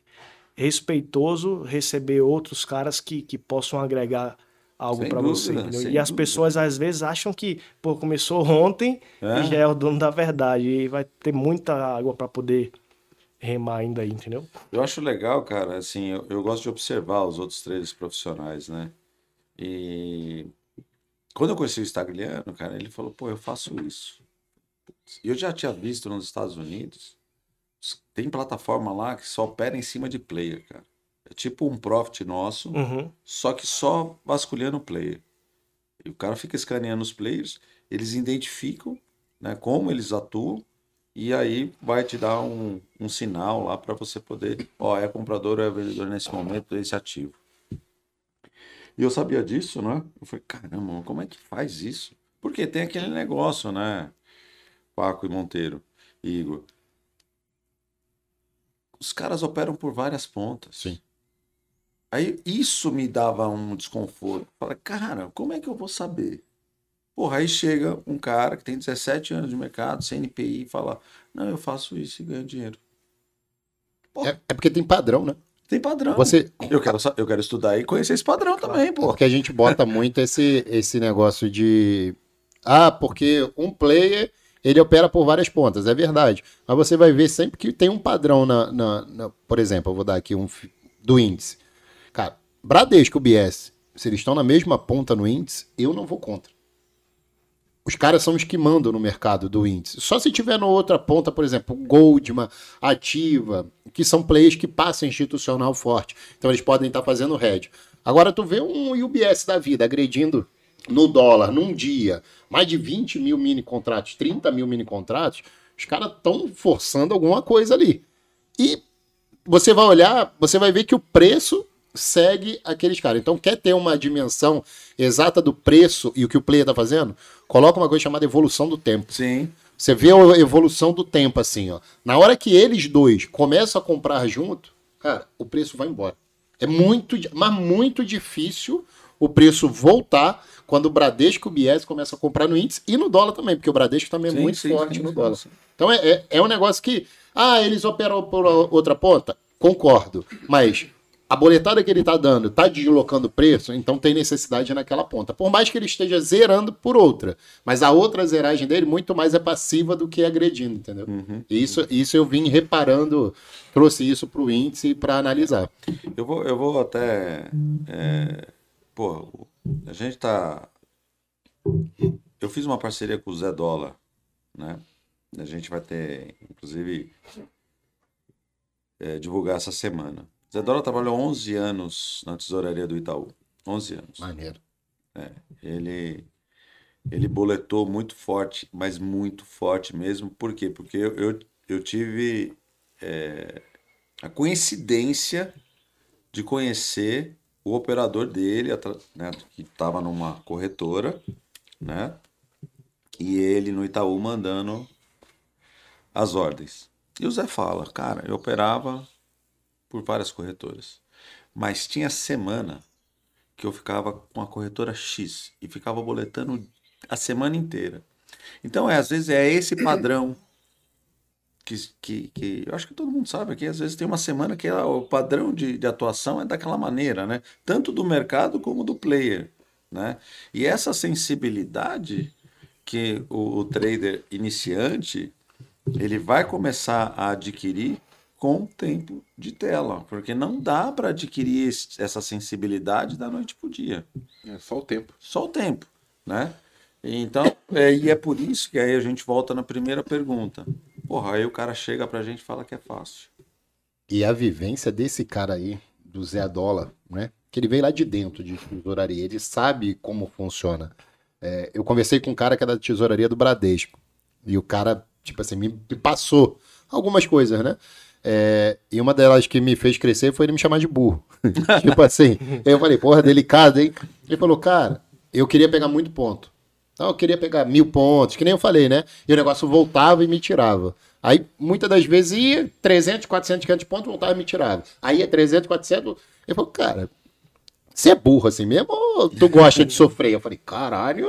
Aí ele falou, olha isso aqui, o padrão, existe padrão. Geralmente o preço desloca, óbvio, se existe uma necessidade muito grande, você vai ver. Aí você não sai. Mas, pô, andou esse padrão, essa frequência do mercado, começou a engargalar, parou de entrar fluxo, cara, larga tua mão ali, espera ele corrigir. Se corrigir e entrar comprador, você vem de novo. E isso você consegue verificar. Então foi um- uma das coisas que eu fui adaptando, mas com esses caras de dentro. Ele falou: a gente trabalha por 5, 10 pontos, porque a gente tem muito lote. Então a gente precisa ajustar a posição de um cliente que ele vem ah, dentro da tesouraria e fala: ó, tem um milhão de dólar aqui, eu quero que, que seja redeado em tal ponto. A gente precisa brigar por esse spread. Muitas das vezes o pessoal fala, ah, defendeu na VWAP, porque não passa. Ele falou, não é isso. Porque muitas das vezes eu não quero ficar com o meu preço na VWAP, eu quero ficar até melhor. Então eu deixo cair e venho recomprando mais barato. Então É o são do cara, né? que- É, esse cara aí vai agregar pra caramba, né? É, é bônus, é assim, a VWAP pra mim é, cara, tu tá comprado melhor em relação ao VWAP, é bônus pra quem tá operando lá na tesouraria. Os caras, os traders de tesouraria, os traders que são remunerados pelas bonificações, né? Exatamente. Então, a VWAP ela é importante, tem essa visão de VWAP por isso, né? Engraçado é que no final, o público em geral, ele se apega muito a migalhas, né? Ele não vê o contexto geral, onde ele precisa melhorar. Ele fica sempre, porra, mas o UBS entrou, ele me ferrou. E na verdade, tentar compreender e achar a brecha. Sim. Identificar o tal padrão que o, que o Paco tá falando, por exemplo. E tentar se adaptar ao padrão. E não ficar remoendo porque o cara fez isso ou faz aquilo. Cara, é, o tempo todo tem gente se aproveitando de situações que são para alguns inusitadas e outro, para outros são extremamente aparentes e o cara vai ver aquilo como uma oportunidade. É, eu tô para conhecer um lugar, GG, que o termo oportunidade ele tem que ser realmente muito bem aproveitado, né? Porque você está competindo entre as maiores tecnologias, onde tem o maior dinheiro. Então, assim, qualquer brecha, qualquer detalhezinho que você consiga se aproveitar é um diferencial, Diferencial, para você dúvida. ganhar dinheiro. E as pessoas ficam se pegando é no oposto, é na, na migalhinha que ele deixou e você não consegue ver o sentido para que você ganhe dinheiro. Então, talvez falta um pouco mais de vamos chamar de profissionalismo, né? Mas vamos chamar também de eu quero chegar no topo, entendeu? Que faz com que eu não fique me lamentando, e sim eu corra atrás para eu também me aproveitar daquela situação que é benéfica para todo mundo. Monteiro, tá falando um pouco hoje, tá com frio, né? Tô com frio. Aí eu tava olhando minha orelha aqui, por isso que eu botei o gorro. Tá A única coisa que É cabe grande, na tá? cabeça dele é o gorro, velho. Porque aí consegue tampar a orelha, entendeu? Boné. Mas faz sentido com o que o Mago falou, porque até um colega falou assim, ah, do, sobre o RLP, né? Eu acho que, que quando a gente começa a terceirizar problemas, ou quando a gente também vive sonhos de terceiros, a gente não consegue focar é um na ponto. gente, entendeu? Então, assim, porra, eu também já fui dessa linha, galera. Esquece, ah, a corretora vai atrás do seu stop, ah, isso- cara, faz o certo. Vira o, o- o- a sintonia da rádio e fala, o GG falou isso no início, dança a música que o mercado tá tocando. Então, assim, quando a gente começa a entender isso, aí você começa, pô, fazer parte da parte boa também. Sim. E tem muita gente, pô, se lamentando que não sei o que, e o BS veio pegar meu stop. Pô, você acha que a UBS tá preocupada com cinco lotes de dólar? Com... E tem um detalhe, que assim, o, Às vezes é um, tá? É um lote de dólar. O GG falou uma coisa que o mercado tá tocando rock e você vem de uma festa de samba. Fora você não acompanhar a música do rock, você ainda quer que o mercado se adapte ao samba. Que é a o pior. aí, DJ. Que é o pior, entendeu? Vai lá no DJ e fala: não, não, não, pode botar. A Bota samba aí. não é você entender errado. Entender errado até faria parte. Agora, você querer que o mercado agora se adapte a você, agora fudeu, cara. Aí. E assim, a gente vê isso muito claramente, né, cara? Volatilidade baixa, um tipo de mercado, volatilidade alta, dia de notícia, de payroll. Cara, sim, a música muda. E muitas vezes você está condicionado a treinar de uma maneira da semana passada e entra nessa. E o cara não tem a flexibilidade psico- psicológica de mudar. De falar assim, cara, essa ferramenta que eu tenho, ela não vai Se se encaixar. encaixar nessa semana ou nesse tipo de mercado, Exatamente. né? A gente faz a analogia que eu também gosto pra caramba, que aí eu uso esse negócio da música, né? Que às vezes o cara é louco, você não vai dar certo aqui nessa festa não. Tá errado, né? E se não sabe dançar, nem entra. pô. Nem entra, exatamente. Tipo assim, cara, Pô, não sabe me- dançar, não dança. Essa festa não é pra mim. Você até Vou gosta embora. de rock, né? Mas, cara, eu não sei dançar, não Não, não posso. vou. Ó, o Fábio aqui, ele, ele ainda criou um outro questionamento. Deixa eu só responder o Fábio, porque ele tava falando assim, ó. Porra, não é sacanagem a corretora usar o RLP? Porra, aí respondemos, ele falou assim, a questão não é essa. A corretora usa RLP sabendo que a maioria dos traders vão perder. Cara, você tem o total direito de fazer igual.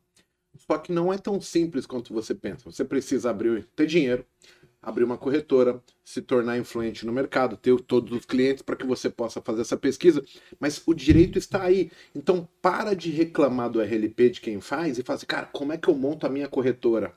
Porque eu também vou poder fazer isso. E aí você tem o mesmo direito que eles. O que você não entende é que você não está à altura deles no momento. O seu comentário é de alguém que não chegou e só está vendo o benefício que a corretora tem. Mas não, não é só isso. É a história, por exemplo, de falar assim, cara, o empresário é mal visto, né? É. Porra, empresário filho da puta, mas eu trabalho pro empresário.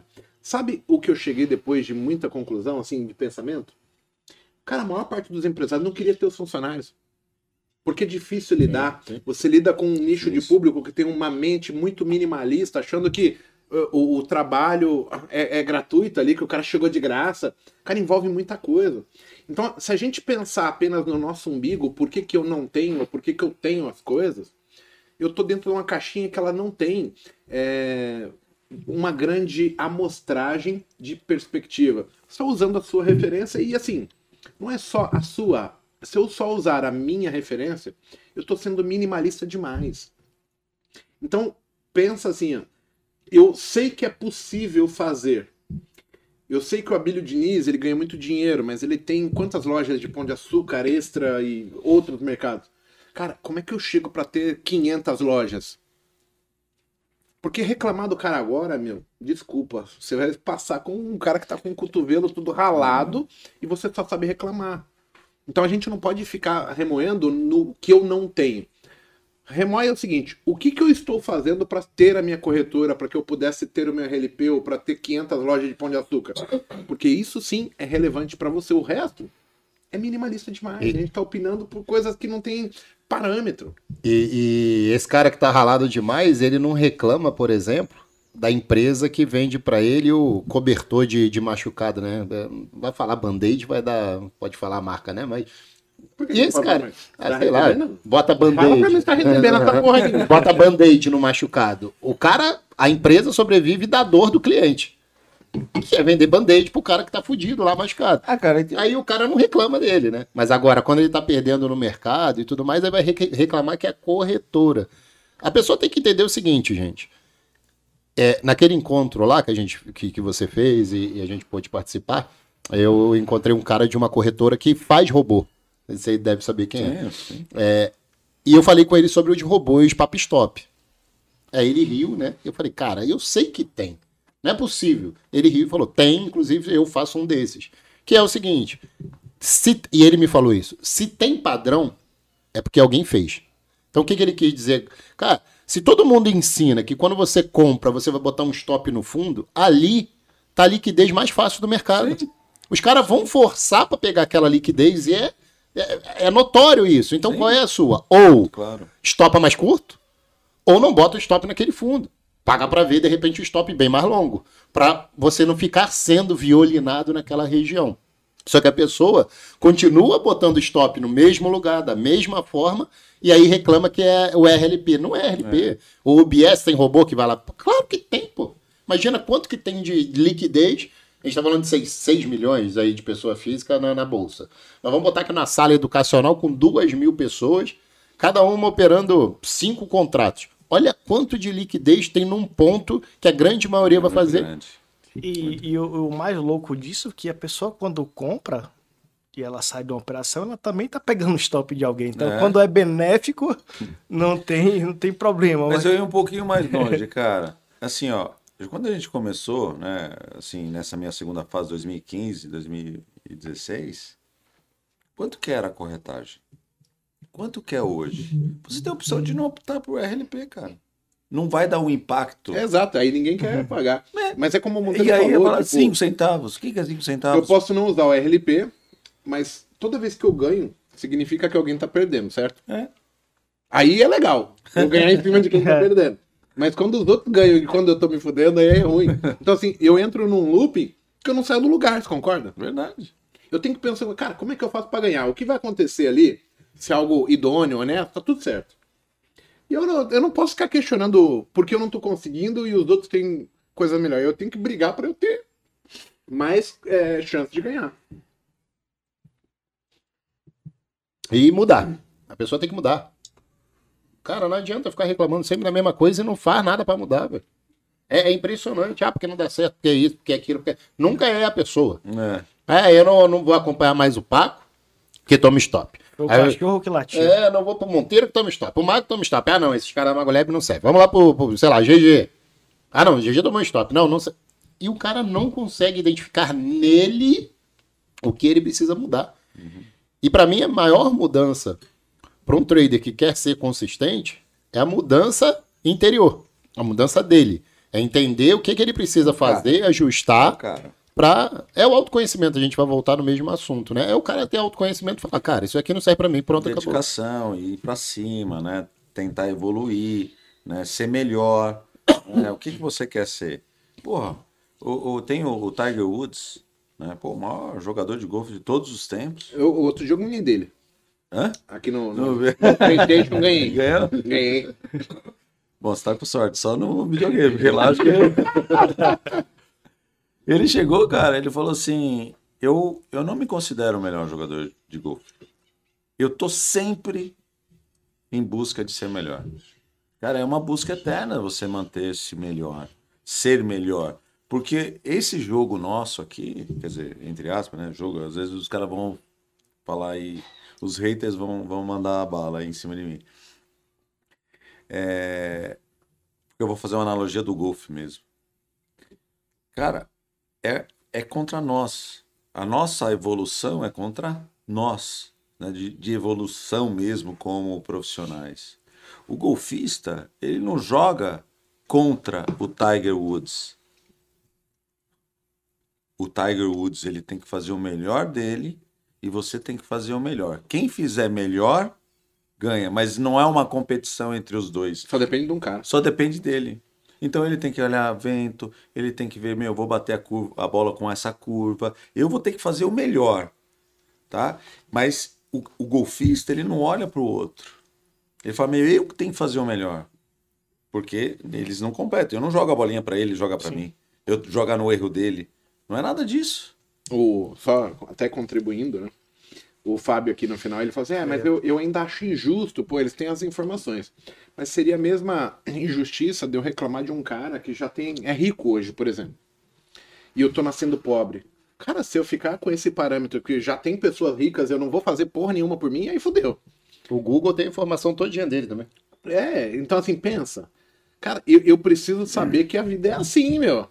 Se eu conseguir chegar lá no topo, na cadeia, na parte de cima, eu vou usufruir dessas ferramentas. É, Então, a minha busca é para não ficar parado. Sim. E aí, em cima do, do, do golfe, como é que o golfista faz? Ele vai olhar pro vizinho, que já é. Senão o cara. Já que o Tiger Woods é o melhor, o outro golfista não deveria nem sair da cama. Né? Não vou, mas o cara já é melhor. As pessoas saem justamente por isso. E, e eu não tô sendo hipócrita, tá? E não tô criticando o cara. Eu tô dizendo, cara, a gente não pode pensar dessa maneira, que senão você vai se engessar. Você vai arrumar uma desculpa pro cara, tá bom, eu não vou fazer nada porque isso aqui é injusto pra caralho. E aí, porra, é a minha vida. Eu não posso fazer isso. Não pode parar, cara. Temos que correr. Vai acertar mais hoje, errar mais amanhã. Mas dentro a gente tá tentando fazer o melhor para nós. É lógico, é lógico. Tudo é muito difícil na vida, né, cara? Tudo, tudo é um processo de conquista. E, cara, alguém aqui conquista as coisas assim com na Fácil boa, demais. na facilidade. Eu tô pra Cara, maluco. Ó, nós estamos aqui, ó. A gente, lógico, a gente tá aqui conversando e, pô, é um prazer conversar. Mas também é trabalho, Claro que é isso, força. Tá frio, É, tá, tá longe frio. da tua família. né? Domingo, o almoço tá na casa do Monteiro esperando, o camarão tá. A única coisa que vem fácil é a herança. Hoje vai né? ser bom. Depois de... Herança. Alguém E trabalhou. Quando vem, né? É, não, vai que vem pra, pra quem não trabalhou, né? É. E vai fácil, E exatamente. vai fácil, porque não dá o, o devido é, importância, né? Porque, cara, não sofreu, não sentiu, não sabe o valor daquilo. Eu tô falando de valor, É. Não tô falando valor quem dá somos financeiro. nós. Valor. Valor. somos nós. né? Você tem valores, entendeu? Aí você dá, porra, eu dou valor pra isso, ou dou valor pra aquilo. Não tô falando de grana, Sim. né? São princípios, né? Os princípios tem. Cada um tem uns princípios que seguem. E É, aí, qual é valor- o princípio que, que você. É a mesma história que a gente vai falar pra tudo. Então você pega o cara que bebe, o cara que fuma, o cara que usa droga. O- Os que fumam e falam assim, ah, eu não consigo parar de fumar. Ele vai falar assim, porra, é que pra mim é difícil parar de fumar. Agora vai ter outros que vai conseguir emagrecer. O outro vai falar, cara, é difícil demais emagrecer. São valores. O quanto eu tô ponderando aquilo ali como Dis- importante e relevante pra mim. E disposto a pagar o preço, né? Exato. Porque as pessoas querem o ônus, querem o bônus, mas não querem o ônus. Então acho que o, o, o, o, o grande lance de tudo isso é o cara primeiro se aceitar em qual condição ele está. Pô, eu sou hoje esse cara aqui. Eu tenho duas opções. A balança é clara. Se eu quiser chegar no topo, eu tenho que ponderar algo que me faça chegar lá. E se eu quiser ir pro buraco, É simples, é, é, é, um- é uma via de mão dupla. Então, assim, as pessoas precisam. E isso aconteceu comigo, tá? Não tô sendo demagogo e hipócrita. Eu precisei mudar como pessoa para conseguir evoluir como operador. Porque, pô, você achava que era o dono do mundo tal, mas, cara, desculpa o mercado, velho. Ele vai pregar uma peça em você. Eu tava, eh, a gente tava falando aqui, ó. é, não, foi, não sei se foi o Monteiro ou o Paco de soberba, né? De para operar. Cara, quando eu, quando eu voltei na segunda fase aqui do mercado, cara, eu tava. A minha última classificação era presidente de companhia. A minha anterior era vice-presidente de companhia. E quando eu entro no mercado, que eu falo assim, não, eu vou fazer isso aqui, eu vou pro mercado e vou, vou, vou viver essa, vou ter essa profissão. É, cara, era extremamente arrogante. Eu era um cara que falava assim, porque eu vinha de um, de um padrão que eu tinha grana, tinha caneta e tinha pessoas, né? Aí você chega no mercado com grana, mas você não tem caneta e você não tem pessoas. Ninguém vai fazer por você e você não comanda nada. Você não dá ordem em nada, você não assina nada para decretar fazer algo, né? E a minha mentalidade era de manipular mercado, cara. Olha que doideira, que loucura. Né? Não, eu vou, vou boletar 100 contratos, 200 contratos, 300 contratos e vou mover preço. Porra, hoje eu vejo o cara 2 mil contratos e no 5 segundos. Já volta na cara. Já volta Bate na cara. Não, se o cara tá comprando, porra, tá saindo 50 lotes mais barato. Entendeu? O Cara, 2 mil contratos. Eu falei, ó, e aí, aí hoje, né, com essa consciência que eu tenho, a gente fica olhando para trás e tem que falar assim, caramba, meu, muita gente vai passar por isso, né? Até chegar e ser ficar nu Sim. Na sua personalidade para o mercado. Por isso que o mercado deixa os, caras humildes. Né? Todo mundo fala isso, né? O, mercado financeiro vai deixar você humilde, cara. Se você é o, o bambambam bam, bam aí tal, pode deixar que o mercado te dá um jeito. E eu, hoje, eu acho que o grande legado do, do que o mercado financeiro vai me deixar, cara, é, é ter corrigido esse, essa personalidade que, que eu tinha, cara. Porque eu vivi anos comandando. E quando eu cheguei no mercado, era, eu não entendia que era só eu e ele. Ou eu e eu, né? Com ele ali olhando, né? Sabendo exatamente o que, que ele está fazendo, né? Era, é, uma, é um conflito que eu tinha que não ficou evidente no primeiro momento e que me custou dois anos de loss, cara. E aí depois eu falei, opa, peraí. Eu tenho que mudar e tenho que entender que é diferente. A profissão de trader é diferente. Porque qualquer profissão, um médico, plástico, de cirurgia plástica, ele convence uma outra pessoa a você fazer uma cirurgia plástica nele, nessa, num cliente. É um convencimento.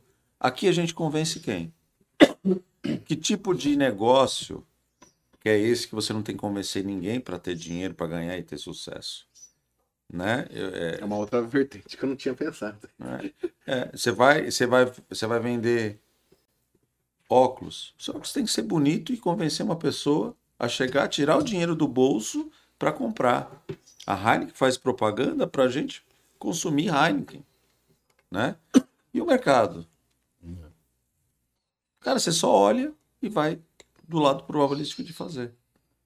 né? Não tem nenhuma contraparte. Né? É você contra você. É, contra- É você baseado no que você acredita ser possível, na sua capacidade. Sim. E, e talvez esse seja o maior dilema, né? Porque qual outra situação nós, única e exclusivamente, lidamos conosco mesmo? É. Quer ver uma coisa? Você está trabalhando numa empresa, você tem aí uma profissão e você faz uma cagada. E todo mundo conhece esse termo no mercado né, financeiro. Você faz uma cagada, seu chefe, aí você fala assim: Meu, eu vou ser mandado embora. Aí você chega pro seu chefe e conversa com ele. Troca uma ideia com ele. Fala, cara, Errei, filho. deu cagada. Aí o seu chefe fala assim, cara, é, eu ia te mandar embora, mas eu vou te dar mais uma chance. O mercado dá outra chance para nós? Não. Zero. Ele é, ele é pragmático, ele te quebra a sua banca. Se você quiser perder um milhão, você perde. Se você quiser perder 10 milhões, você perde. Se você quiser ganhar um milhão, se você quiser 10 milhões. Esse processo de perder ou ganhar são fórmulas que você tem que criar. Mas se você quebrar, você quebrou, não tem mais conversa. A bolsa não vai falar assim, não, olha, Vou te dar uma segunda Vou chance. devolver vou aqui. te dar uma segunda chance para você. Você errou aqui, mas peraí, deixa eu devolver teu dinheiro. É. Então, essas relações, elas relações na Tá nossa deixa eu vida, tem sempre pessoas que a gente tem que convencer para poder ir e ter a sua vida profissional. Tanto é que a gente fala de network, né? Um ajuda o outro, né? Isso é relacionamento. Eu tenho network com a B3, com o mercado, com o UBS, com o JP Morgan. Até Por isso- queria, viu? Até queria. né? Opa! Por isso que eu sou daquela teoria que a gente só vai ganhar dinheiro no mercado quando a gente aprender a sacar da conta demo. Aí funciona. Aí, Não é? aí a pessoa não vai usar a conta demo como deve ser usada. aí, Quem dera. O, o pessoal, a gente enfrenta, tipo, uma, um ana- analfabetismo intelectual das pessoas quando elas estão falando de elas resolverem os próprios problemas. A gente gosta de falar muito dos outros. Sim. A gente tem solução pra tudo quando as coisas é eu falar do GG, eu falar do Paco, eu falar do Monteiro. Cutucar a ferida do outro é bem gostosinho. Não, não mexe com a gente. Uhum. Então, cabe o, o- Na minha. Assim, cara, eu amadureci muito com o mercado, né? Cara, você tem que entender mais de seres humanos, de comportamentos que os seres humanos têm, para você entender como você vai reagir, que tipo de resposta você está tendo, a, a qual estímulo, e assim, se você conseguir ter essa compreensão, você automaticamente vai entender que você é, age e tem uma resposta meio que automática e você consegue começar a lidar com isso e entender aonde é que tá o- a magia do mercado financeiro ou por que, que o mercado financeiro ele é tão magnífico para algumas pessoas e tão foda para outros assim ao ponto de a, a pessoa sair falando assim nossa o mercado me quebrou porque assim nunca foi culpa de ninguém né não existe culpado quando se perde existe assim o, o mercado pensa os mais antigos cara quando eu entrei nisso aqui, eu, eu já contei essa história. Eu tenho um primo meu que ele é muito, muito, muito inteligente. Então, assim, tudo que ele se propôs a fazer, ele fez e, cara, ele era notório. Então, assim, ele trabalhou na Varig, ele ganhava prêmios de melhor funcionário do ano e tal, viagens. Aí ele, outro, faz uns, sei lá, uns 10, 15 anos atrás, ele falou: olha, eu vou fazer é, concurso público. Aí ele fez lá, Tribunal de Justiça, Banco do Brasil. Cara, passou em todos, em primeiro lugar. Só que quando ele veio pra bolsa, ele perdeu. E aí, ele falou pra minha tia o seguinte: que o culpado, o mercado era foda. Não foi que ele entrou no mercado de opções, que ele alavancou, que não teve limite. Então, quando eu entro na bolsa, a minha tia falou assim: ai, seu primo tentou, não conseguiu, isso aí é um roubo. Isso não...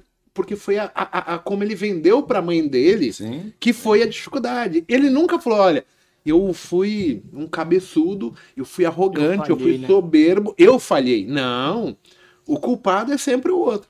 Então é difícil, porque eu não tenho o costume, né? Eu que eu digo, nós seres humanos, não temos o costume de nos acusarmos.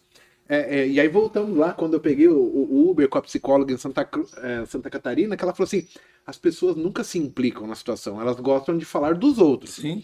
E ela era terapeuta de, de pessoas, né? Não só de casais, mas marido e mulher, pais e filhos, irmão e irmã. Cara, o culpado é ele faz isso, ela é aquilo, e- mas eu nunca. Eu, eu não, não tenho problema. É muito Então, louco isso. enquanto a gente não entender isso e, e tentar melhorar como seres humanos, fica difícil de eu ter a clareza que eu preciso para seguir aqui. Essa é a parte mais foda e por isso que é tão fantástico, porque assim, você olha as pessoas que chegaram, não tem. É, você falou do padre, cara. Ontem eu mostrei que mandei um- no grupo pra gente um psicólogo, o cara me descrevendo igual um retardado. A situação, aí ele fala: Não, eu, eu ponho dinheiro, eu perco. Aí e- ele tem tudo pronto. Aí ele fala assim: Não, eu preciso da sua ajuda, vai ser incrível, mas eu não tenho dinheiro pra te pagar. Aí logo embaixo ele fala: Cara, eu, eu ponho dois mil no mercado, eu perco dois mil. Eu perco cinco, mas ele continua falando embaixo aí, eu não tenho dinheiro pra te pagar. Aí eu falei assim, cara, é, é sem nexo a conversa. E ele é psicólogo. E eu falei, cara, ele tem mais problema que eu. E eu não entendo disso. Ele apenas tá dizendo que tem um problema, aí ele quer que as coisas caiam do céu e ele continua alimentando o mercado com dinheiro que ele teoricamente não tem. Aí chegamos outro dia, o cara que veio tomar uma cerveja no cowork, um tiozinho, todo moribundo. E eu falei, é, qual que é o teu problema? Ele, ah, cara, meu problema é aceitar perder. Falei, aí, tiozão, assim, já uns 50 e pouco, 60 anos, eu falei, ah, mas tu é um cabeçudo mesmo, né? Com essa idade e não aprendeu nada. Aí conversa vai, conversa vem. Eu falei, o que, que você faz da vida? Falou, sou juiz federal. eu falei, Vossa Excelência, não é tão ruim assim, a gente pode melhorar, posso te ajudar. Mas, cara, desde o pedreiro, do, do motorista de aplicativo, do lixeiro, até o cara que tem mais conhecimento no planeta. A gente nos enfrenta e aí a gente. Ninguém foi preparado, nem o juiz foi preparado para lidar com ele mesmo. Sim. Porque assim, ó, é, o mundo do trader, tá? Com essa configuração que é nós contra nós, é um mundo diferente. Mundo diferente de uma outra profissão, né? Então assim, qualquer um que vier para o mercado vai ter que se adaptar a esse mundo. Cara, se não esquece. Vai até entender isso, vai tomar porrada. Entendeu? Aí quando se começa a entender rapidamente, tem mais tem mais chance, né? Mais ou seja, talvez não quebre, né? Porque o grande problema é que o cara entra e quebra porque ele faz uma loucura, né? Na grande maioria das vezes. Excelente. GG, quero deixar mais tema pro próximo Botecash. Quero agradecer o papo, foi legal. Foi Uma legal. hora e quarenta. Uma hora e quarenta. Top. Ficou bastante legal, o pessoal conheceu. Você tem trabalhado, quer deixar um contato com o pessoal? Como que as pessoas te encontram hoje? No? Instagram, arroba GG underline trader. Ó, pessoal, o GG ele faz um trabalho super legal. Ele tem um espaço também ali no Brooklyn, né? É, na Berrine. Na Berrine, onde ele recebe as pessoas, ele, ele montou uma estrutura, cara, legal demais. Você vai lá, chega, conhece outros traders, pessoas que têm os mesmos interesses que você. Sempre é válido a gente conhecer. GG, muito obrigado. É, a gente faz esse programa com o objetivo de trazer informação, bate-papo, para mostrar para as pessoas que não é tão simples, que também não é tão difícil, que tem uma linha de pensamento a ser seguida. Agregou muito hoje, o bate-papo foi descontraído, legal, trouxe bastante qualidade e divertimento aí, informação para as pessoas. Monteiro, obrigado. Paco, obrigado. Querem deixar a palavra final aí? O GG encerra a transmissão aí hoje. Bom domingo a todos. Valeu. Ah, lembrando que, pessoal, se amanhã não tiver transmissão, é porque tá todo mundo com piriri. Que nós vamos comer uma comida baiana agora.